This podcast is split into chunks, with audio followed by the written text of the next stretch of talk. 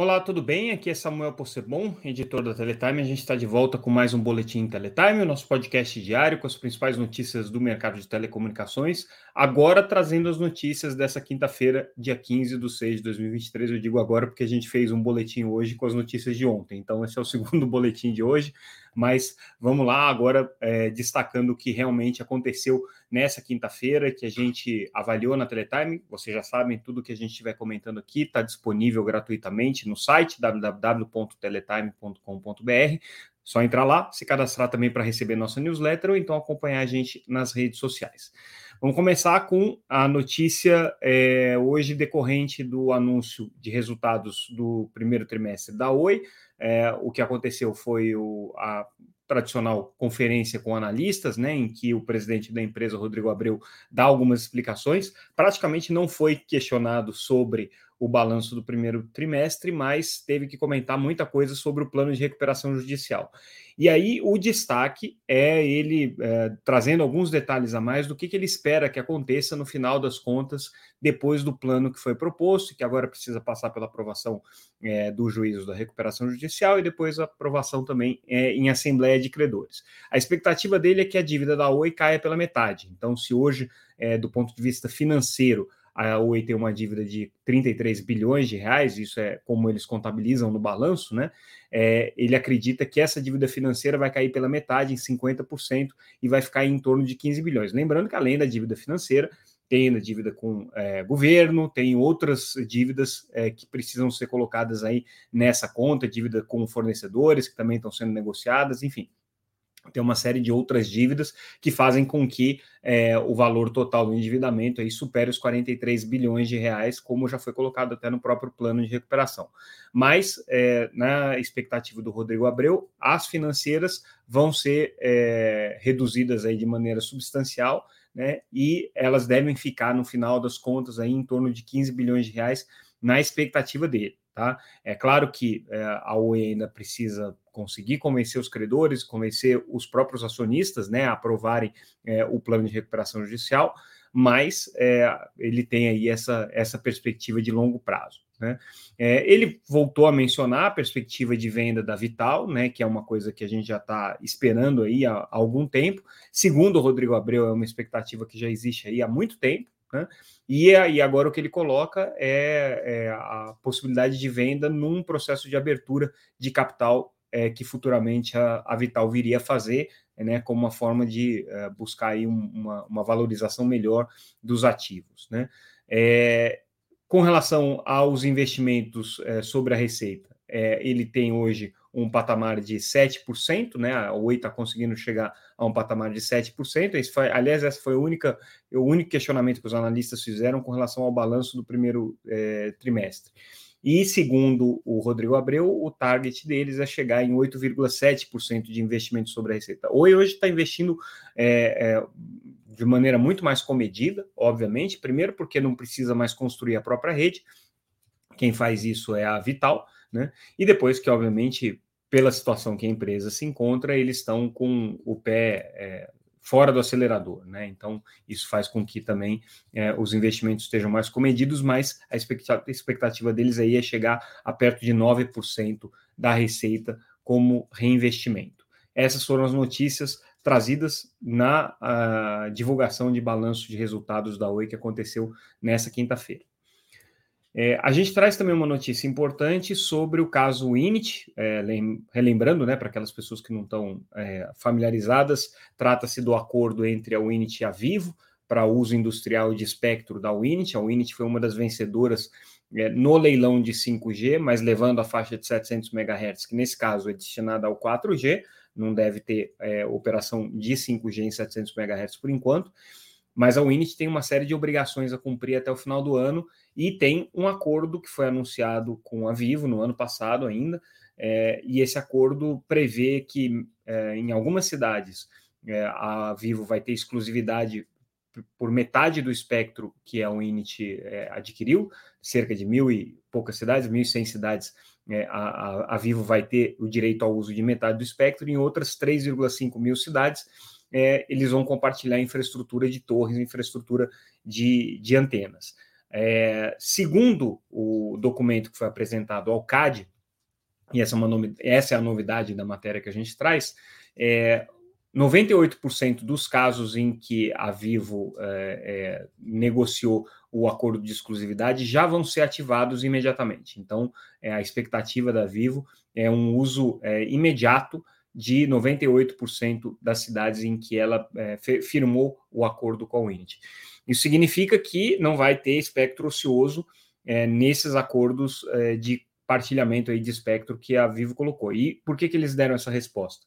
porque as associações Telcomp, NEL e é, também a Brint, aliás, a Brintel, que é a Associação das Empresas de Torre, questionaram no CAD o, o acordo entre as duas, alegando que a, a Vivo estaria interessada na verdade, simplesmente sentar em cima do espectro, deixar ele é, é, sem uso, e isso seria uma forma de fechar o mercado. E aí o que ela está alegando aqui é que não, que ela vai utilizar e aí a Winit ainda complementa, diz que é, haverá espaço suficiente, tem espectro suficiente nas mesmas cidades é, para que outras empresas, as empresas de pequeno porte, possam também é, é, fazer o uso da rede da Wind. A discussão toda dos, dos, pequenos provedores é que com metade do espectro não seria é, interessante do ponto de vista econômico utilizar essa faixa, porque o que acaba acontecendo é que você vai ter é, uma velocidade muito mais limitada, você vai ter uma quantidade de usuários mais limitada, porque você só tem metade da faixa para utilizar. Lembrando que ele, essa faixa de 700 MHz, os blocos que foram vendidos pela Anatel são blocos de 10 MHz, né? É, então, nesse caso, a Wind tem só 10 MHz, 5 mais 5, né? E ela vai metade desse espectro comprometer com o acordo com a Vivo nessas 1.100 cidades aí que estão que estão acordadas. Então, é uma polêmica, mas foi interessante porque nessa resposta que eles deram para o CAD, é, eles trouxeram já o compromisso firme de utilizar praticamente em todas as cidades e de imediato né, é, a rede da, da, da, da. Então, a, a Vivo aí pela primeira vez, né, dando assim um, um certo, uma certa é, mostrando um certo entusiasmo com esse acordo, porque até então parecia que eles é, o acordo não era com eles, né? Então agora, pelo menos nesse caso aí, eles se manifestaram. É, segundo a Winit, aí é interessante a gente analisar esses dados aqui que eles colocaram, né? É, 85% dos, dos municípios brasileiros com menos de 100 mil habitantes estão fora do acordo com a Vivo, né? Então a Winit tem aí é, uma, um, um, espaço de sobra para pequenos provedores em 85% dos municípios brasileiros. Né? São é, mais ou menos uh, é, uma, a quantidade de municípios aqui é equivalente aí a, a, a, a 1.100 cidades que não estão é, contempladas no acordo de nenhuma maneira. É, nos municípios entre 30, 30 mil e 100 mil é, habitantes, 56% estão fora do acordo, é, ainda que, obviamente, 44% estejam dentro. Né? É, e já nas, nas, nas, cidades em que é, existem operadores de 5G, ou seja, existem operadores regionais de 5G, 80% das cidades em que existem operadores regionais estão fora do acordo da Winit com a Vivo, o que significa que é, a, a Winit teria espaço aí para ajudar os provedores regionais nessas cidades. Né? Então, o ponto todo que eles estão querendo firmar é, é, fizemos um acordo, mas isso não fecha o mercado, isso não impede, não inviabiliza que outras operadoras atuem também. Por isso que é importante essa manifestação. É, vamos lá. Próxima notícia, falando agora sobre é, o, o, a estratégia da Anatel de combate ao telemarketing abusivo. É, a agência finalmente bateu o martelo aqui, junto com as operadoras de telecomunicações e também com as empresas de teleatendimento, ou call center, ou telemarketing, chamem como quiser, é, para a contratação da ABR. Tele, a, a, contratação não é exatamente a palavra aqui nesse caso, é a designação da ABR Telecom é, como é, entidade responsável por implementar o sistema que vai fazer o combate ao telemarketing abusivo. Qual é o sistema? O sistema de autenticação e identificação de chamadas. Um sistema em que é, o usuário consegue ter certeza que o número que está ligando está aparecendo na tela dele e tem é, a procedência comprovada com um contrato firmado entre a empresa de call center e a empresa de telecomunicações. Por que, que a Anatel quer esse sistema? Porque o que acontece hoje é que o usuário recebe uma ligação é, de telemarketing abusivo, obviamente, né? E o número que aparece muitas vezes não é o número de quem efetivamente contratou o serviço, é um número de um terceiro, é, numa forma de você evitar o bloqueio de chamadas, você evitar as listas negras aí de telemarketing. Então, a Anatel quer implementar um sistema que até então ia ser chamado de steer, é, shaking, né? É, mas essa é uma tecnologia proprietária da ClearTech, então a Anatel parou de chamar especificamente de steer shaking, não que a tecnologia da ClearTech não possa vir a ser contratada pela BR Telecom, mas existem outras aí no mercado, então, que são parecidas, né? Fazem mais ou menos a mesma coisa, essa autenticação e a identificação das chamadas. A novidade aqui é que a BR Telecom, que é uma, uma entidade que é vinculada às operadoras de telecomunicações, é, na verdade, juridicamente é uma associação, né? Mas ela funciona como uma empresa que presta serviço para as operadoras de telecomunicações naqueles serviços que precisam de integração entre todas as operadoras, por exemplo, portabilidade numérica, home, né? Então a BR Telecom é que faz esse trabalho. E aí a BR vai ser a, a entidade responsável por implementar esse sistema de telemarketing. Até então, a Anatel estava conversando com é, a ABT, que é a Associação Brasileira de Telemarketing, para que a ABT criasse uma, uma empresa especificamente para fazer essa função. E por quê? Porque as operadoras de telecomunicações não queriam se meter nesse, nesse problema. Entendiam que isso daí era uma questão das empresas de telemarketing e dos usuários de telemarketing, que elas não tinham nada a ver com essas chamadas abusivas. Mas, é, aos 48 do segundo tempo, elas mudaram de ideia e resolveram colocar a BR Telecom no páreo, alegando que a BR tem muito mais familiaridade com os sistemas das operadoras de telecom, o que é verdade, né? É, e que está tá muito mais próxima delas. Aí a Anatel não gostou muito, a gente até relatou essa história aqui no podcast, a Anatel não gostou muito, é, mas no final das contas, não gostou porque a proposta foi apresentada é, tardiamente, né? Depois de muita discussão, é, as teles vieram com essa proposta mas acataram com uma condição, que é, o sistema seja implementado até o final desse ano e nos mesmos moldes que estava sendo discutido com a ABT. Tá tudo certo, todo mundo concordou, a ABT não tirou a proposta dela, então continua sendo o plano B da ABT é, caso a BR Telecom não consiga implementar. Agora, na próxima sexta-feira, não dessa semana, na semana que vem, vai haver uma reunião em que a, as operadoras de telecom vão dizer em que pé que está a contratação desse sistema, Pode ser que seja o Steer Shaking, pode ser que seja alguma outra tecnologia parecida, mas isso aqui vai ser implementado sob o controle das próprias operadoras de telecom, que obviamente vão cobrar isso das empresas de telemarketing, que obviamente vão cobrar isso aqui dos seus é, usuários de telemarketing. Qual que é a vantagem para uma empresa de telemarketing adotar esse sistema aqui de identificação e autenticação das chamadas? Elas não precisam usar aquele número 0303 ou 0304, que hoje virou um carimbo na testa de uma chamada de telemarketing indesejada, né? Então, quando você vê o número 0303 aparecendo, você já sabe que é telemarketing, você nem atende. E esse é o problema das empresas de telemarketing. Eles estão perdendo clientes, estão, tendo que desempregar é, muita, muitos. Eles empregam um monte de gente, né? Então, muitos trabalhadores estão é, sendo dispensados, segundo eles, porque a demanda por serviço de telemarketing caiu absurdamente depois que a Anatel implementou essa regra do 0303. É uma regra cômoda, obviamente, para o usuário, porque ele sabe quando tem um telemarketing acontecendo, mas, por outro lado, né, tem esse efeito colateral aí do, do desemprego no setor de telecomunicações. E aí, falando em emprego e desemprego e é, profissionais e é, força de trabalho no setor de telecom, a gente traz uma matéria sobre um estudo realizado pela Brascom.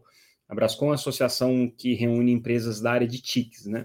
É, e esse estudo exclusivo foi apresentado ontem durante o painel Telebrasil, e ele tem alguns dados bem interessantes aqui sobre é, a situação dos trabalhadores, dos profissionais no setor de telecomunicações. É, primeiro, tem um levantamento sobre o perfil desses trabalhadores. Né? 30, quase 36% são de nível técnico, são instaladores e técnicos de manutenção de rede. Então, num total de 331 mil empregados que existem hoje no setor de telecom, é, mais de um terço tem esse nível é, técnico para instalar e são responsáveis pelas funções de instalação e manutenção das redes.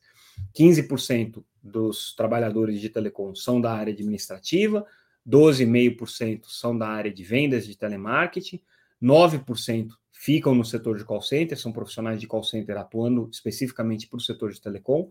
É, 8,3% aí sim são engenheiros de telecomunicações, profissionais é, da área de telecomunicações, né?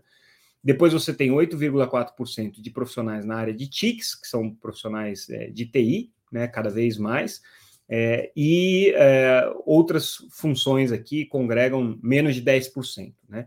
com destaque de que pesquisa e desenvolvimento sequer aparece na casa decimal, então estaria na casa centesimal o número de é, trabalhadores aqui na área de pesquisa e desenvolvimento. Mas o importante dessa história toda é que a Brascom coloca que é, daqui a três anos o número de profissionais de TI nas empresas de telecom vai ser de mais de 10%, né?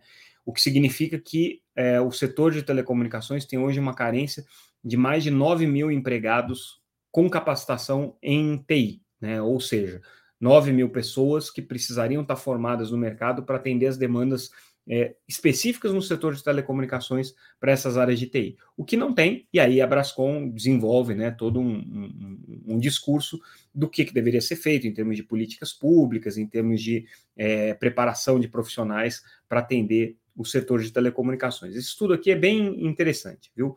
É, agora, o, o, que a gente, o que a gente pode dizer é que existe aí uma, uma perspectiva é, positiva para quem quer trabalhar na área de TI em telecomunicações.